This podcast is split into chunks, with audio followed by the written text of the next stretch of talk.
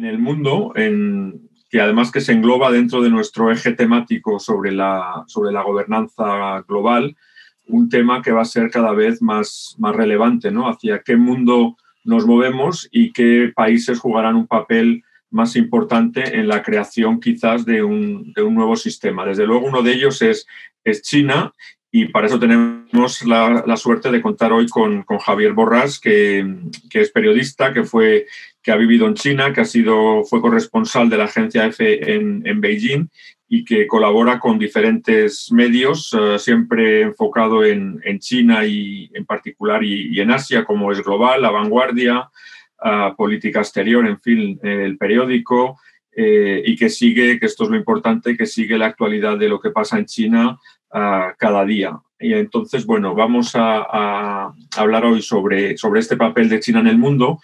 Y para aquellos que quieran profundizar más, pues querría recordar que vamos a, estamos organizando un curso que empezará el 5 de mayo y que tendrá ocho sesiones también con, con, Javier Borrás sobre China y sus relaciones internacionales y que tratará desde las relaciones con Estados Unidos hasta, hasta los países africanos y hasta su, su entorno regional. O sea que todos aquellos que quieran, que quieran profundizar más en el papel de China en el, en el mundo que nos ha tocado vivir y que está en proceso de transformación, pues les animo a que se, a que se inscriban en, en, este curso que, como les decía, tendrá ocho sesiones y que empezará el 5 de mayo hasta el 23 de junio.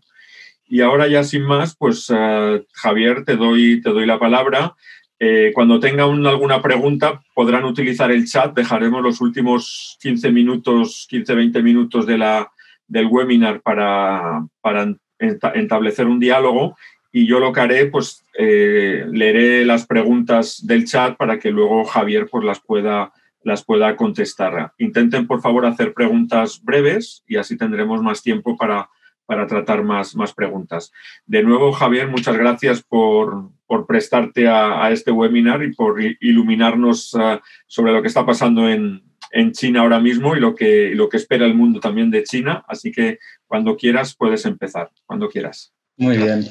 Muchas gracias, Rafa. Muchas gracias también a, a Yasmín de Casa Asia por montar toda la infraestructura y también, por supuesto, a Casa Asia por la oportunidad. Eh, bueno, yo ahora pondré un, un, PowerPoint que había, que había preparado. Como ya ha dicho, como ya ha dicho Rafa, eh, digamos, aparte de esta conferencia, yo voy a dar dentro de, bueno, la semana que viene, un, eh, un curso sobre China y relaciones internacionales. Y bueno, claro, este curso lo, lo, planeamos antes de que pasara toda, toda esta problemática y esta crisis del, del coronavirus. Entonces, eh, y la conferencia también. Y mi idea, digamos, ha sido, eh, como, tanto la conferencia y el curso, digamos, tratan de, de, de, procesos a largo plazo, que son las relaciones internacionales de China con otros, digamos, países o regiones, como pueden ser Estados Unidos, Rusia, India, la Unión Europea, etcétera. Eh, como tratan estos procesos a largo plazo, eh, mi idea es, digamos, presentar un poco este proceso de dónde veníamos y cómo la crisis actual del coronavirus está, digamos, cambiando esta relación o la está acelerando o la está enviando hacia otra dirección. Entonces, eh, mi conferencia será eso, analizar un poco algunos casos eh, concretos de relaciones internacionales de China y, y, ver, digamos, cómo el coronavirus puede estar, eh, puede estar cambiando estas, estas relaciones. Todo esto, lo, eh, claro, el tema de las relaciones internacionales de China no es un tema simple. Entonces, en esta, conferen eh, en esta conferencia intentaré dar algunos puntos clave, un poco de manera, de manera superficial, pero no, no simplista. Y, pero claro, eh, en el curso que daré después ya podremos profundizar en cada región, ver cómo están afectando los cambios actuales, etc. Pero bueno, yendo ya a la conferencia, eh, yo quiero plantear en esta, en esta conferencia dos preguntas claves. Primero es eso, un poco de, de, dónde venimos, es decir, cómo son las relaciones de China con el, con el resto del mundo. Eh, y por otro lado, eh, cómo la crisis del, del, coronavirus está, está cambiando estas, estas relaciones. Eh, la tesis que voy a defender en base a lo que he ido observando, que he ido pasando y cómo, digamos, cómo han evolucionado diferentes regiones o diferentes países frente a esta crisis, es que, digamos, no ha habido, no ha habido un, gran cambio en las relaciones internacionales de, de, China con diversos países y regiones, sino que los procesos que ya se estaban llevando a cabo se están acelerando. Y a la vez hay otras eh, regiones que, según el rumbo que tomen, según cómo les afecte esta crisis, esta crisis del, coronavirus, eh, quizá se les abre una, digamos, nuevas etapas eh, en, su, en, su, relación con China. Ahora esto lo he hablado un poco en, en abstracto, cómo, cómo, veo, digamos, todo este cambio a nivel, a nivel mundial, de esta, esta aceleración de los procesos que ya, se, que ya se estaban llevando a cabo, pero ahora iré analizando un poco caso por, caso por caso, que es lo, es lo más interesante. Primero, la, la relación más importante de, de, China actualmente es la relación que tiene con, con, Estados Unidos. Y mucha gente, y bueno, y muchos analistas, eh, si lees los diarios internacionales, se repite esta pregunta. ¿Esta, esta crisis puede hacer que, digamos, que, que China sustituya a Estados Unidos como la, la primera potencia global. Digamos, hay mucho debate respecto a esto. No es un debate nuevo tampoco, es un, es un debate que ya lleva, digamos, ya incluso ya lleva décadas. En los, años, en los últimos años se había acelerado al, digamos, conjuntamente con, el, con el, el gran avance económico de China y recientemente el gran avance tecnológico, pero ahora el hecho importante, digamos, es que se ha producido esta crisis, esta crisis del coronavirus, que muchos analistas comparan, por ejemplo, con lo que antes han podido ser las guerras mundiales. Digamos, en, la, actualmente eh, mucha gente considera, y yo también considero, que eh, la probabilidad de que se produzca una guerra mundial tal como sucedió en el siglo XX es algo muy improbable, pero que pueden aparecer crisis, grandes crisis derivadas de, por ejemplo, una epidemia, como ha pasado ahora, o, por ejemplo, derivadas de grandes cambios por el cambio climático, que puedan eh, tener un papel similar, un papel transformador similar al que tuvieron las, las, las grandes guerras mundiales del, del siglo pasado. Entonces, Em, ¿de, dónde, de, dónde, ¿De dónde venimos? Esa es la, pregunta esa que, que, hacía antes. ¿De qué proceso venimos? Pues venimos con un, un precedente de, de, relaciones entre China y Estados Unidos, donde en los últimos años han aumentado, han aumentado mucho las tensiones con todo el tema de, bueno, que se ha repetido mucho en los titulares, de la, de la guerra comercial, pero también eh, hay un otro factor que a veces no se, da, no se le da tanta no se le da tanta importancia, pero que yo creo que también es fundamental, que es la, la guerra tecnológica. Eh, yo defiendo la tesis de que, em, digamos, esta, este cambio de percepción de Estados Unidos respecto a China en los últimos años, eh, digamos, esta, esta, esta agresividad de la administración Trump que lanzó esta guerra comercial contra China, en buena parte, digamos, es por, eh, por, la, por, el gran aumento de las capacidades tecnológicas de, de China.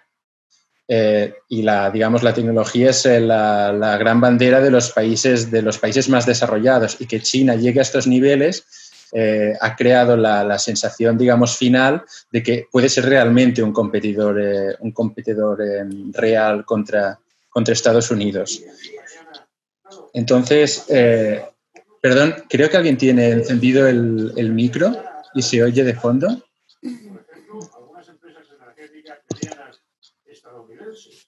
Eh, bueno, como, como, como, estaba diciendo, digamos, hay eh, esta, esta, percepción, este nuevo enfrentamiento de Estados Unidos contra China, no es algo específico de Trump, se ha producido con, se ha producido con Trump, pero es, una, es digamos, una, una posición bipartidista. Esto se ha visto, digamos, durante la guerra comercial con, digamos, las, las, pocas quejas, incluso el apoyo que recibió la guerra comercial por parte de muchos demócratas. Y últimamente, otro, otro, un ejemplo más ha sido la, la reciente campaña, digamos, de, de, Biden, que, digamos, se presentaba como un candidato más fiable que Trump porque era el que, digamos, confió menos en China cuando empezó la epidemia.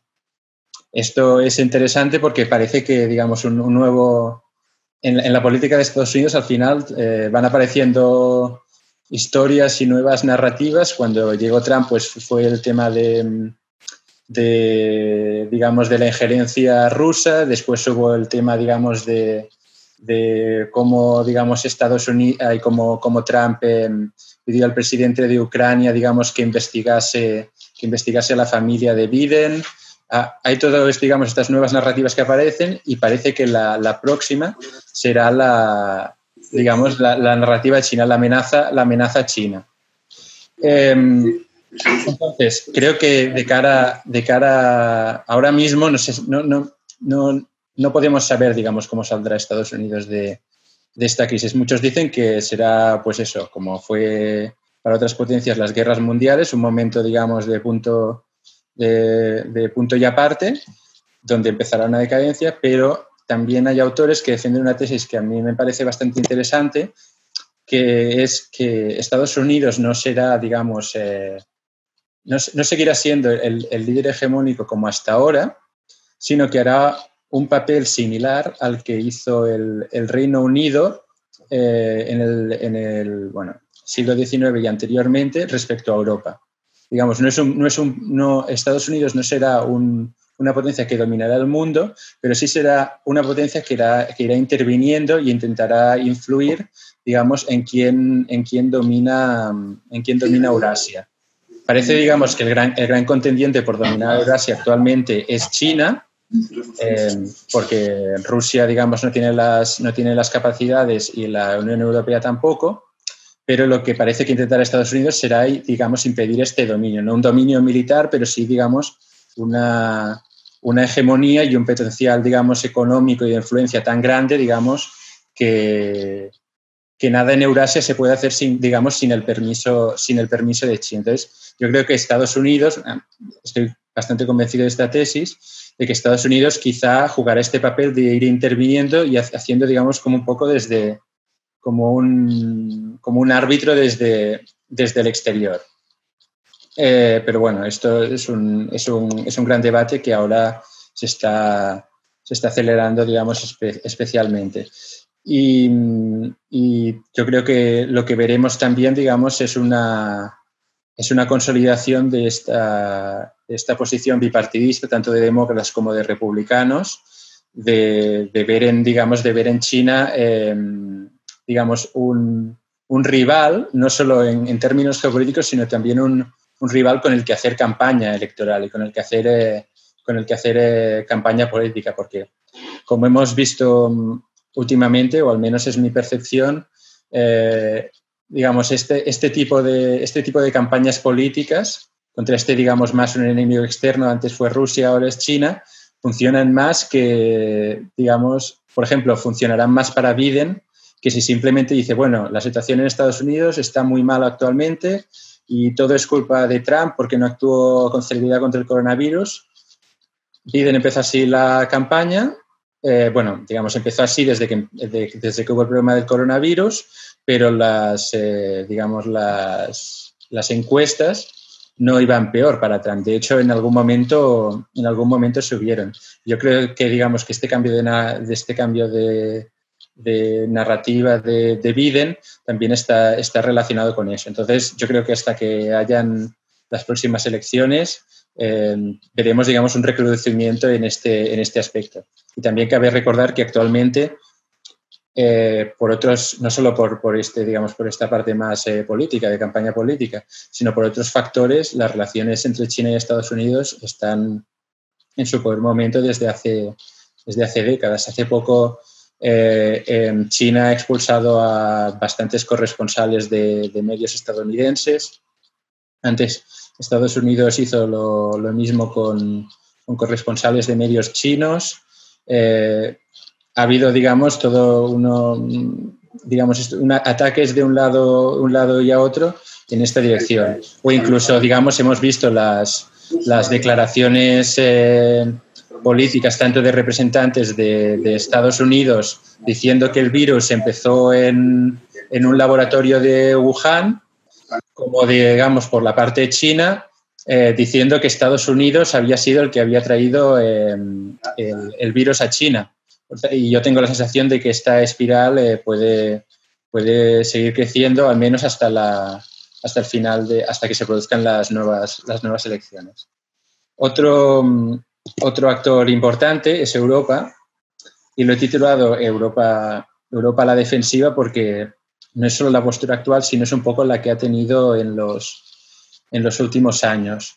Digamos, eh, un, tema fundamental de cara a Europa es que mm, no, hay, no hay, digamos, no hay un consenso, no hay un consenso sobre cómo actuar respecto a China.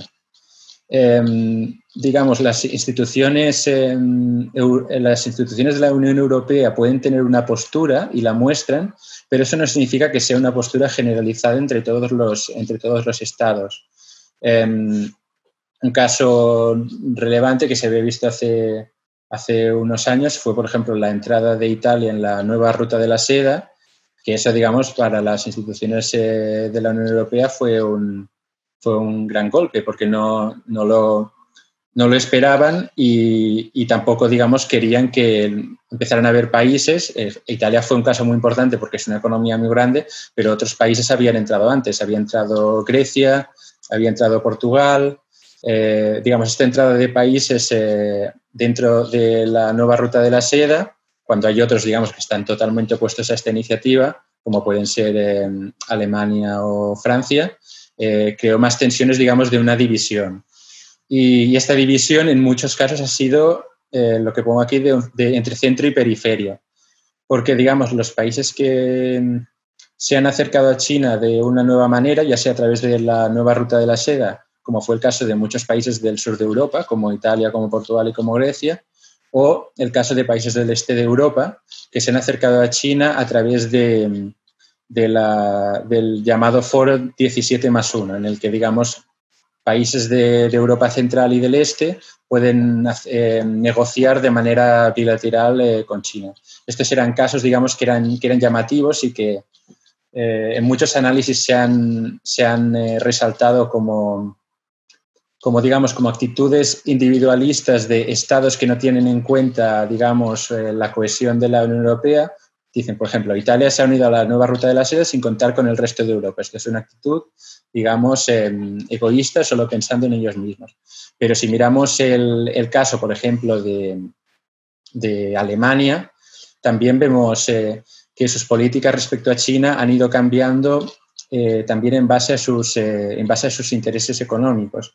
Se hace, se hace unos años, digamos, desde la, desde la entrada de China a la Organización Mundial de Comercio, Em, hubo una, una actitud de Alemania, digamos, de promover los lazos con China, porque a Alemania le interesaba mm, potenciar sus exportaciones. A partir de hace pocos años, cuando Alemania se empezó a dar cuenta de que China era un competidor tecnológico y que competía cara a cara con ella, em, la postura que se ha promovido, digamos, desde, desde, el, desde el gobierno, desde, desde algunos partidos alemanes, desde la patronal alemana, etcétera, es no, lo contrario de la apertura, digamos, económica hacia China, sino que se ha promovido, digamos, restringir más las inversiones en sectores estratégicos, vigilar más la transferencia tecnológica, que, bueno, son, eh, son digamos, cambios eh, legítimos, pero que también están relacionados eh, con, los intereses de, de Alemania.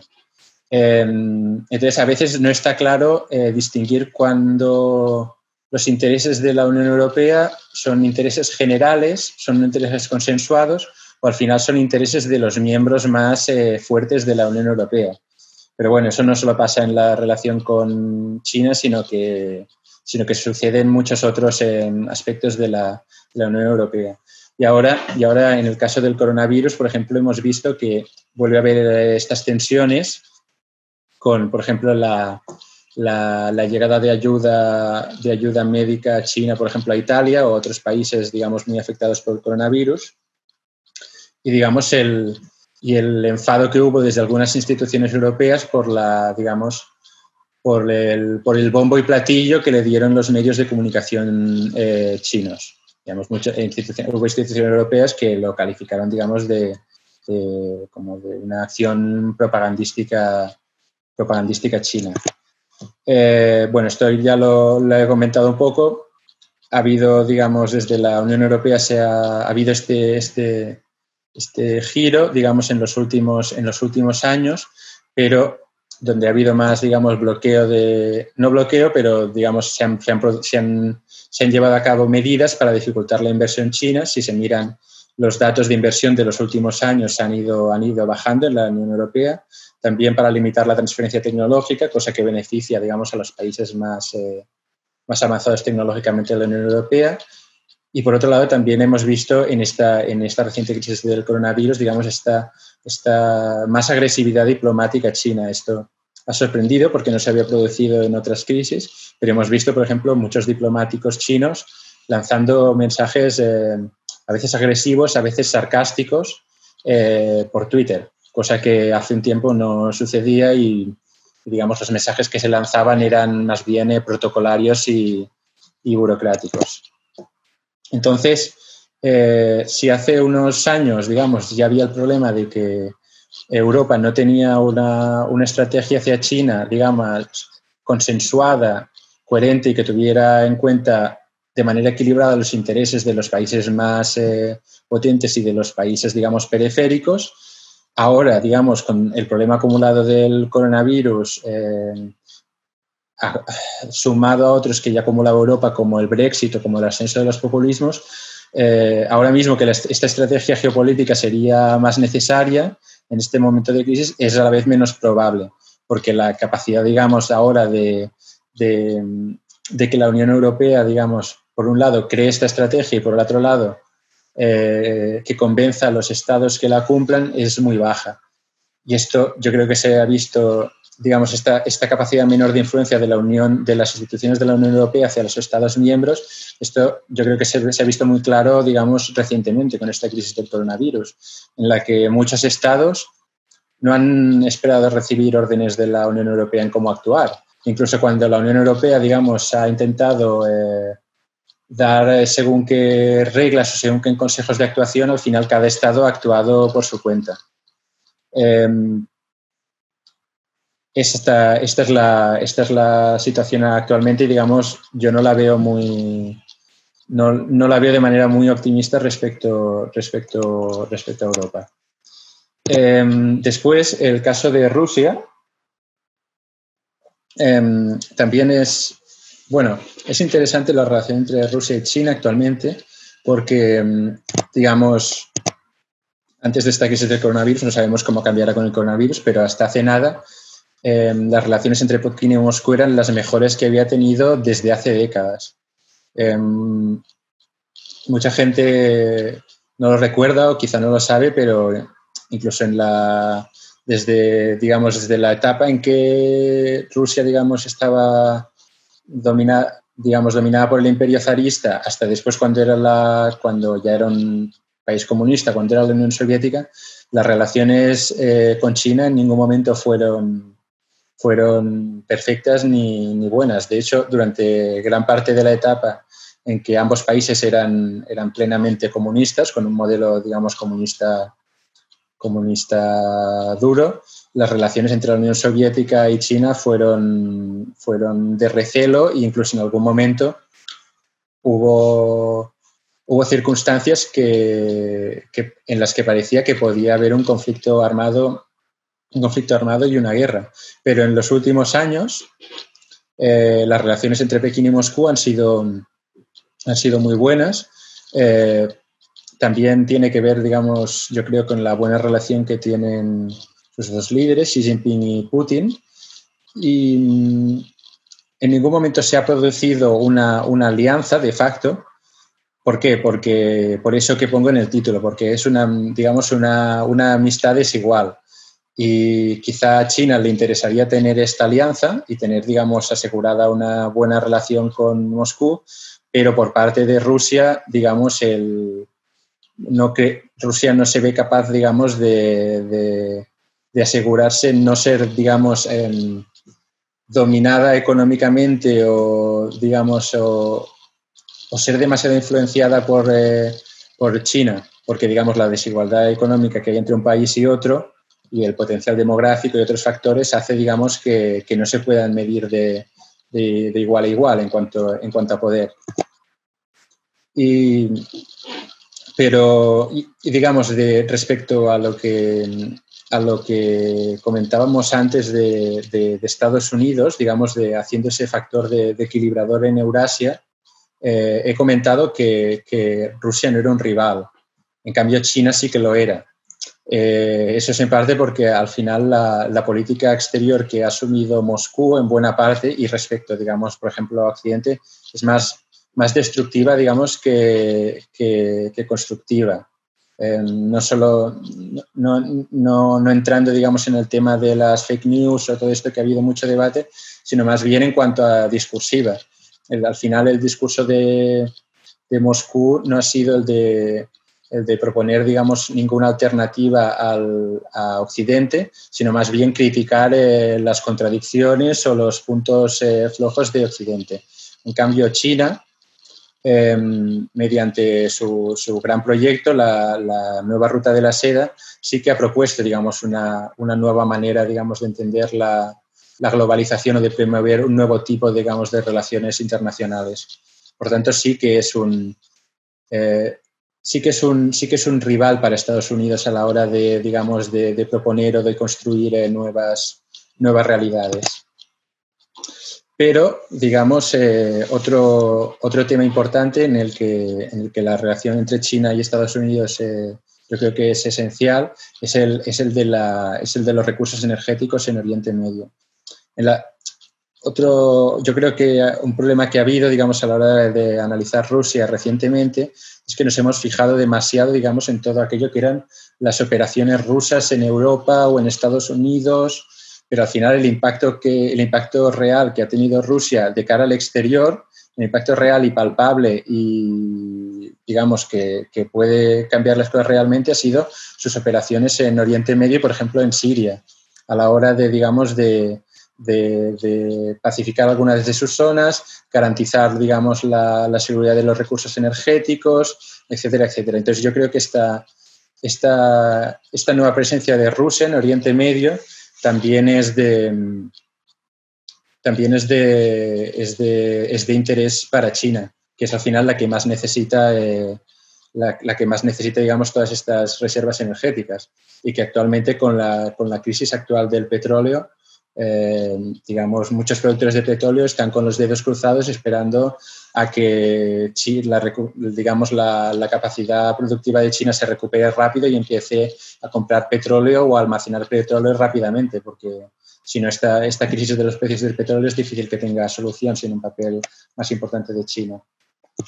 Em, por otro lado, hay el, el caso de India, que digamos es el único es el único país que puede suponer, digamos, un, otro ejemplo constructivo em, de cara en el contexto, digamos, asiático y que le puede igualar, al menos, por ejemplo, en, no tanto en potencial económico, pero dentro de poco lo superará en potencial, eh, en potencial demográfico, por tanto. Y también es un país, digamos, que no, está destacado, digamos, un poco en su, en su decadencia, como es Rusia, sino que tiene perspectivas eh, de futuro amplias y, digamos, un margen de crecimiento un margen de crecimiento muy amplio. Rusia también es un caso interesante porque su política exterior eh, es eh, bastante independiente, tiene relaciones buenas con Rusia y con Irán, eh, países, digamos, entre comillas, enemigos de Estados Unidos, pero a la vez tiene un, estos últimos años ha tenido un gran acercamiento con Estados Unidos, en buena parte por las buenas relaciones que tienen Modi y, y Trump pero a la vez ha mantenido, digamos, esta, esta política exterior independiente que está basada también en parte al, miedo y al recelo que tiene a China.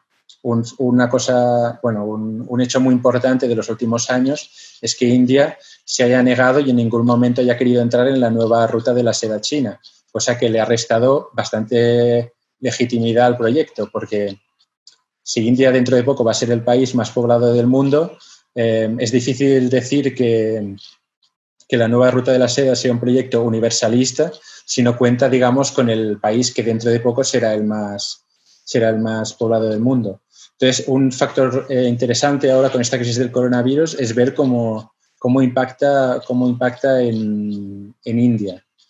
Yo creo que si impacta mm, de manera grave y muy negativa, lo que hará, digamos, es... Eh, acercar todavía más a India eh, hacia, hacia Estados Unidos, hacia Washington, digamos, para, para conseguir aún más contrapeso respecto a, respecto a China.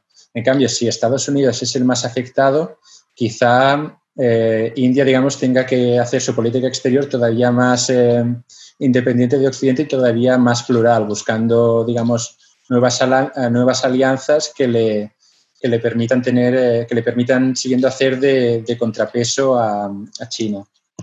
Y por último, quería tocar un poco en general el tema de los vecinos orientales de China, lo tocaré muy a, muy a gran escala porque allí hay muchos países, en el curso ya me centraré más en casos concretos, pero bueno, una cosa que es interesante es que todo el tema este que hemos hablado, que se ha hablado mucho de la diplomacia de las mascarillas china, ha creado bastante polémica, por ejemplo, en el caso de Europa, pero digamos, eh, China también ha hecho, digamos, esta, ha enviado esta ayuda a países de, Asia Oriental o del sudeste asiático y no ha habido, digamos, estas quejas y todo ha sido bastante, bastante silencioso, que es a veces lo que suele, lo que suele pasar en las relaciones eh, entre estos países. Eso no quiere decir que, que, los países como Japón, Corea, Indonesia, Malasia, Singapur tengan una alianza con China ni una relación eh, cercana ni amistosa, pero sí que, digamos, se mantienen unos, en, unos ejes de cordialidad eh, y de no, digamos, y de una diplomacia no vociferante que es diferente a, la que, a lo que sucede, digamos, con Occidente. Pero eso no significa que, que estos estados no tengan una visión eh, realista del poderío chino y eso se puede ver, digamos, en el, en el, en el incremento, digamos, de armamento militar que han tenido todos estos países en las últimas décadas, también las, las alianzas que han tejido entre ellos o con otros, eh, o con algunos países occidentales o con otras potencias, etcétera, etcétera.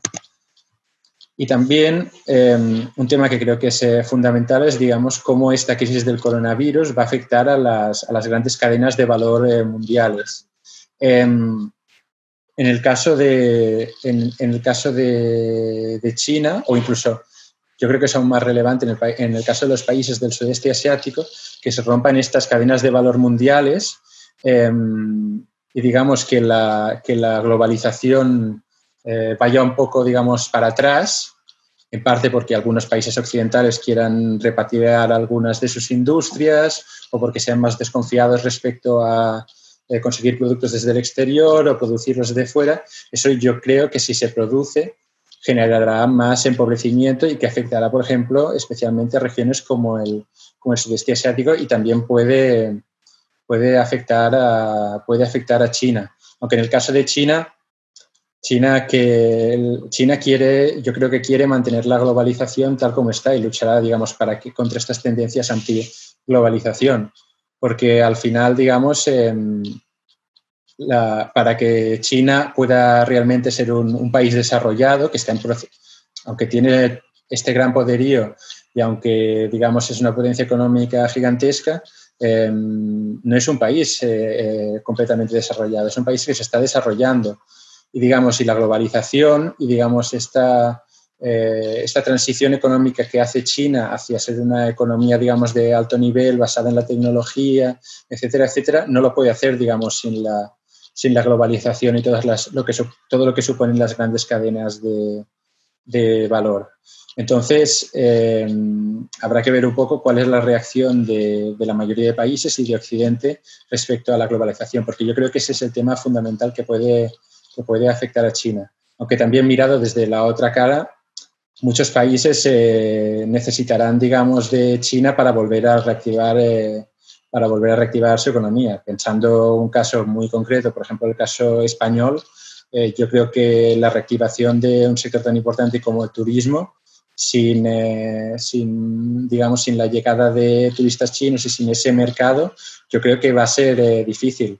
Por tanto, habrá, digamos, yo creo, una, un, enfrentamiento entre estas dos tendencias, a la, vez de, a la vez de desconfiar más, digamos, de la, de la, economía globalizada, pero a la vez, digamos, no poder escapar de ella, porque al final la, necesitas. Y bueno, será cuestión de ver eh, cómo, se, cómo se acaba desarrollando con el, con el tiempo.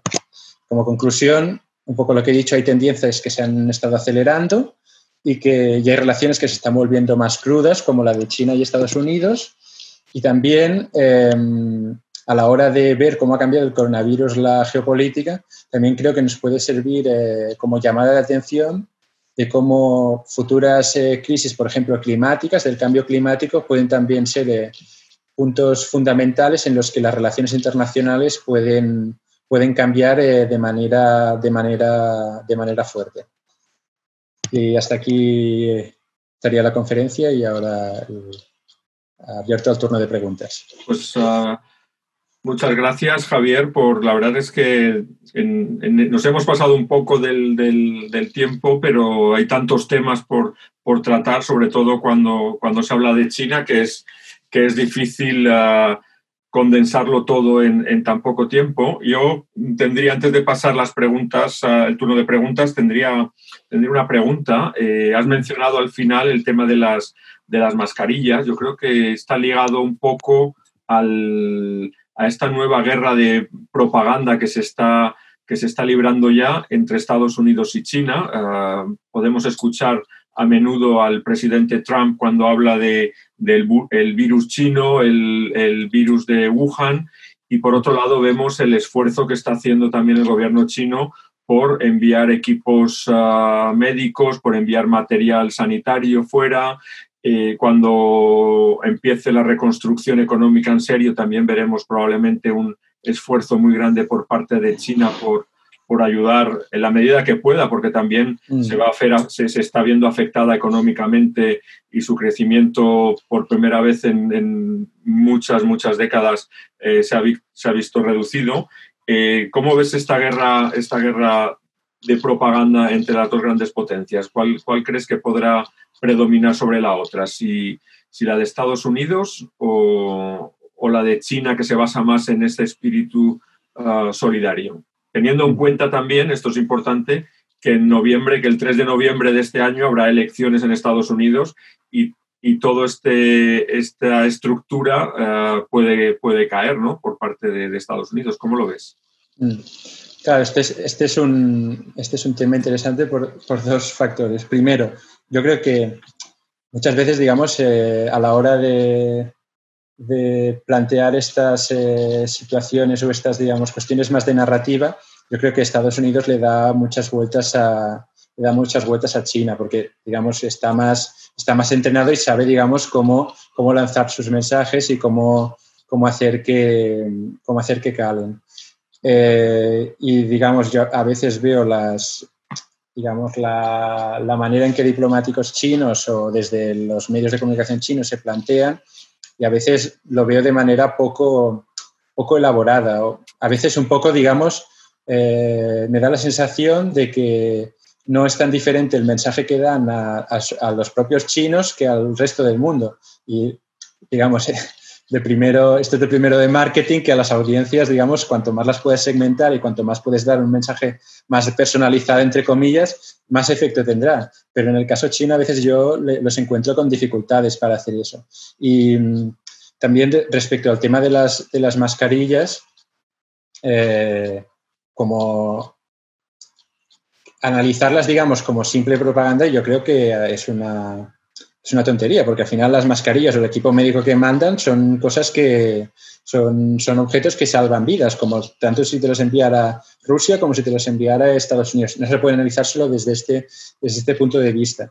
Pero, pero digamos, a la, a la vez hay, digamos, esta esta narrativa de Estados Unidos de decir esto únicamente se manda, digamos, para un poco para que China, porque China quiere lavar su imagen, porque allí empezó el tema del coronavirus, etcétera, etcétera.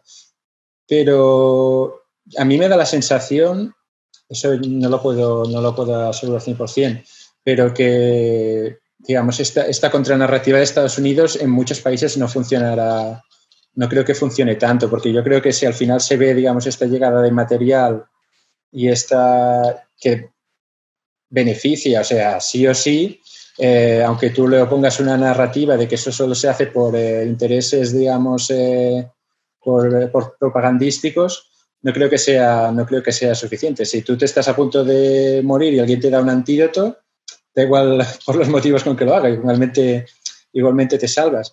Y, yo creo que también otro, otro tema interesante de esto es cómo, qué, papel jugará China eh, con esto que hemos hablado de la ayuda de cara, por ejemplo, a la reconstrucción de economías de su periferia. Por ejemplo, lo que hablábamos de, del sudeste asiático, de, puede haber economías que queden muy tocadas y yo no descarto que pudiera haber una especie de, de plan Marshall de China, eh, un poco, digamos, con la idea que tenían antes de la nueva ruta de la seda para, digamos, revitalizar estas economías de países en, de países en desarrollo o incluso, bueno, eso ya veremos, pero incluso de países eh, ya desarrollados que hayan acabado, hayan acabado mal, digamos, económicamente.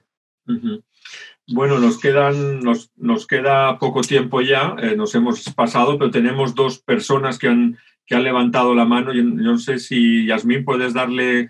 Vamos a intentar, por favor, hacer preguntas eh, muy breves y a estas dos personas que tienen levantada la mano, pues les dejamos hacer quizás estas dos, estas dos últimas preguntas cuando quieran. Hola, no, sé si soy una de las personas que... Bueno, vale. vaya. ¿Perdón? Sí, adelante, adelante. Ah, muchas gracias. Eh, mm, hola Javier, muchas gracias por la, conferencia, ha sido fantástica. He visto además mm, menciones de Bruno Masáez, que ha sido muy interesante para mí. Yo quería hacer un par de preguntas más cercanas a, casa. Es decir, ¿podrías expandir un poco sobre la influencia que China puede tener eh, aquí en España? ¿Cómo podría afectar una gran crisis económica doméstica a nuestra relación con la potencia asiática, quizás si tiene alguna oportunidad importante, ya sea a través de industrias o partidos políticos. Y así un poco más en relación con Europa, se ha publicado ahora recientemente el, informe ¿no? del Servicio Exterior Europeo y ha habido alegaciones por el New York Times, también por el Financial Times y el Político, eh, sobre cómo se, ha habido una bajada de tono del, este, del lenguaje en relación con China por presión diplomática. ¿Por qué estas noticias tienen tan, tan poca relevancia aquí dentro de España? Por ejemplo, Carlos Barragán sí que ha publicado un artículo, pero apenas nos llega ni nos parece escandaloso. Muchísimas gracias. Muchas gracias por las, por las preguntas.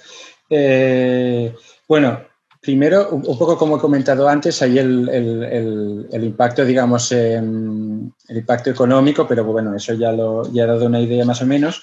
Eh, también yo creo que algo interesante que ha pasado ahora con el, coronavirus es que el tema de China se asomó un poco en la política española, cosa que no había pasado antes y que a mí me sorprendió con, digamos, unas declaraciones que hizo en Ortega Smith de Vox, digamos, eh, diciendo, no, no me acuerdo exactamente qué decía, pero diciendo que, que, estaba luchando contra el virus chino y tal, y que, digamos, la, la el Twitter de la Embajada de China en España, como le, le, respondió, digamos, eh, criticándolo y tal. Esto para mí fue interesante porque normalmente em, el tema de China en el, en el debate político español es eh, casi, casi nulo. Quizás se debate en los think tanks, pero mm, yo no he visto situación en la que, por ejemplo, ante una campaña electoral a un candidato se le, se le pida sobre su posición respecto a China o sobre algún, eh, digamos, aspecto concreto de, de, la relación entre España, entre España y China. Em, quizá esto va a aumentar, pero yo también creo que a la vez es, es, eh, sintomático del papel periférico que tiene, que tiene en general la política española respecto a la estrategia, digamos, de Europa hacia, hacia China, donde no ha participado mucho. Ahora, pues participa más porque Borrell es el encargado de exteriores, pero claro, participa, participa él, no participa, digamos, no hay una, no hay, desde los partidos políticos españoles no se lanzan, digamos, eh, recomendaciones o críticas, etcétera, etcétera. Y yo creo que eso al final es algo, algo, algo generalizado. No es algo de que hay algún, digamos, algún motivo oculto, sino es falta de interés eh, generalizada entre, la, entre, entre los políticos, digamos, españoles. Y respecto al otro tema de, de, la Unión Europea y, China, a mí la, la, relación entre China y Europa es de las que más me interesa y esto lo voy siguiendo mucho pero sí que es verdad que tampoco aparecen mucho estos debates en la, a veces en la prensa española, pero yo creo que también por eso mismo, porque no, hay, eh, no ha habido un debate político interesante eh, sobre este tema. que a veces es bueno porque si, creas, eh, si quieres crear una estrategia eh, española respecto a China, no hay tanta, si no ha habido tanto debate, no hay tanta polarización, porque, por ejemplo, ahora mismo sería mucho más fácil hacer una estrategia eh, común española respecto a China que hacerla sobre Venezuela, porque es un tema mucho más politizado. Hay esta parte buena, pero a la vez hay la parte mala de que es un tema muy importante, pero que al, que no se le da, digamos, una, una trascendencia pública. Eh, cuando otros países de Europa sí que, sí que lo están haciendo y países que incluso que no son eh, economías mayores que España y que, por ejemplo, hace, hace unos años el caso de Grecia entrando en la nueva ruta de la seda. Aquí tampoco no, hemos, no, hubo, no existe ningún debate sobre si se debería entrar o no, no hubo debate político ni, al menos no, no hay nada sobre esto, ni por ejemplo el, el tema este que estás comentando ahora tú reciente de, sobre la influencia china. Que además, vuelvo a repetir, el tema de la influencia china, eh, yo puede existir, pero el tema es que yo toda la que he visto es eh, no es demasiado efectiva. O sea, se compara a veces con Rusia, pero es que yo no creo que tenga punto de, punto de comparación, porque no, es que no hay, no hay esa habilidad y esa mala leche que tienen los, los rusos a la hora de a la hora de destruir o no hay tampoco la habilidad y mala leche que tienen los Estados Unidos a la hora de, responder digamos a los hechos con sus propias narrativas yo creo que China en este campo tiene bastante que bastante que aprender bueno, nos queda, ahora nos hemos pasado del tiempo, pero bueno, vamos a darle la palabra a Jorge Jimeno y a José Luis, que tenían la mano levantada hace rato. Por favor, ser muy breves en la, en las preguntas y en, eh, la, en la, respuesta también para eh, cuando queráis. ¿Me escucha a mí o a José Luis? A, Jorge Jimeno primero. Jorge Jimeno. Hola, muy buenas tardes. Eh, muchas gracias por habernos informado de todas estas cosas. Pero yo quería dar otro punto de vista, porque me ha pasado en alguna otra reunión de este, de este calibre y es que, por ejemplo, a evaluar si China es un, un socio de fiar, ¿no? Porque hemos hablado de lo que es la propaganda de las mascarillas y claro, pues eh, siguiendo toda la línea de la prensa que hemos podido tener, pues vaciaron nuestras farmacias en enero y en febrero y nuestras tres empresas que hacían mascarillas y en marzo pues nos mandan 500.000 a bombo y platillo, un montón de, propaganda en cada uno de los periódicos provinciales con las jefaturas superiores de policía, con los médicos, y es que después nos lo venden a 430 millones de euros, unos lotes que están viniendo mal. Y eso me hace pensar, después todas las informaciones de derechos humanos que hemos tenido los urigures, que hemos tenido un millón de personas que están retenidas, porque sí. Entonces, eh, a mí me plantea mucho, mucho, mucho miedo, ¿no? China porque, eh, bueno, lo del, turismo que hemos hablado no entra ni entre los 10 primeros que más nos visitan, o sea que no estamos a tiempo de ponerle, de ponernos 100, solo, vinieron 800.000 de los 84 millones de, turistas que vinieron a España. Entonces, pues claro, si nos podemos, si los podemos mantener a raya es, es, mi idea. ¿Cómo, cómo, lo, ¿Cómo lo ven ustedes? Porque eh, con el 5G, las, las cosas que están surgiendo eh, de verdad, yo estoy un poco descorazonado y con miedo de que mi país se, junte a China. Esa es mi respuesta. ¿Qué, ¿Cómo lo ven ustedes? Todo para otra conferencia más. hay muchos temas aquí. No sé si hay alguno en concreto que quieras que te responda. Es que hay, muchos temas y yo no, sé cómo responder a, tantos temas, digamos, a la, a la vez. Si hay alguno más en concreto es de fiar, de fiar porque eh, durante su historia no nos lo ha demostrado y ahora tampoco. Con lo como actúa con el coronavirus, pues eh, hay todas las informaciones que han retrasado, toda la información que no podían haber pasado antes, ese médico que lo quiso eh, transmitir y que lo obligaron a no decirlo, pues eso quería, desde su punto de vista, sus relaciones que tienen con ellos, porque han dicho que, que van un poco civilinos, no es como Rusia, Estados Unidos, pero desde el punto de vista de toda la información que tenemos ahora mismo en la web, yo no lo veo así y así se lo transmito con todo el corazón. Aunque obviamente esto es un debate y claro, cada uno pone su punto de vista y porque es, es bueno, estas cosas son buenas. Gracias.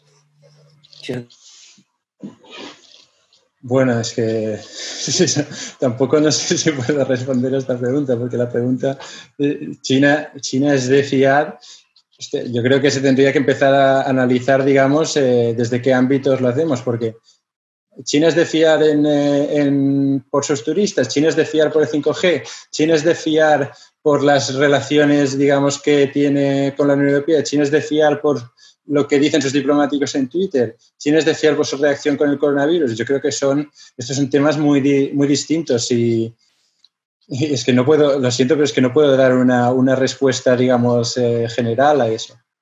Sí, bueno, si se, me, si se me permite, la verdad es que es un poco el, dilema que existe ahora a nivel ah, internacional, ¿no? Si, si los estados cooperan con, China o por, por el contrario uh, toman una relación más de confrontación. Este, Estados Unidos lleva, lleva décadas, no solamente con la llegada de Donald Trump, entre esta disyuntiva, ¿no? si la, la cooperación o la confrontación con China. O sea, es algo que lleva ya sobre, sobre la mesa muchas décadas y es algo que desde luego no vamos a, no vamos a solucionar hoy aquí. Eh, estoy también, eh, bueno, eh, respecto a lo que ha dicho ah, Jorge de, la información de China. Recordemos la información que dio la Unión Soviética con Chernobyl. No es la situación es diferente, pero bueno, en fin, que, hay situaciones donde es difícil esperar que un gobierno dé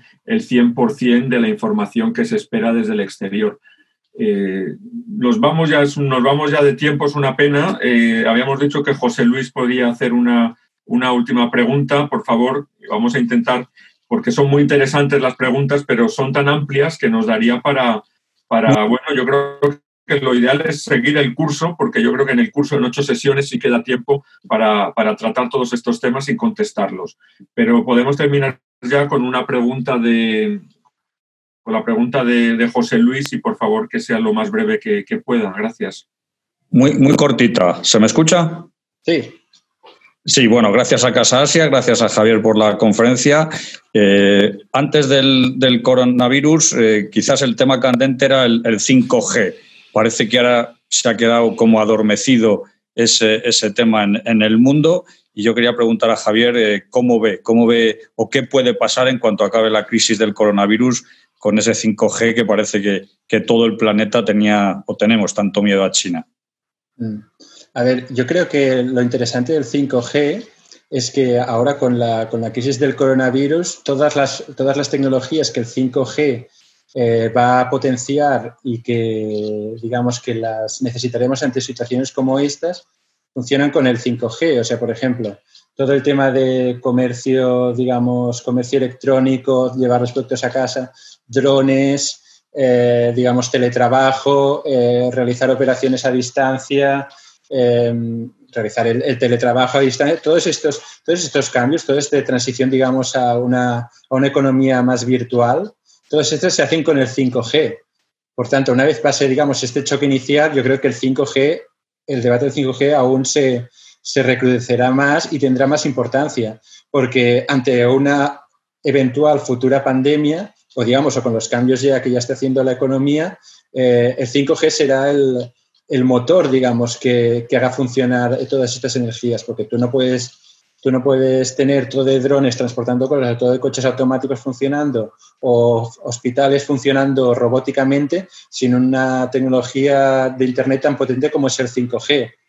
Por tanto, yo creo que habrá, habrá más, em, más, tensiones al, más tensiones y más importancia al respecto, pero a la vez Em, los estados no se lo podrán pensar mucho porque dirán, esto lo necesitamos rápido.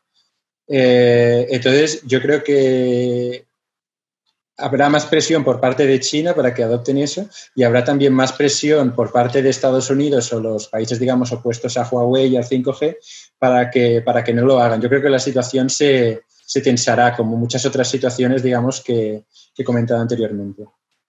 Muchas gracias recordar que, está este curso para profundizar porque da para, mucho tema y sobre todo todo lo que nos espera de aquí en, un futuro inmediato y el papel que va a jugar China y otras, y otras potencias. Y nada, muchas gracias a todos ustedes por, atender este, este nuevo webinar de, Casa Asia. Les esperamos en el, en el siguiente y hasta la próxima. Gracias.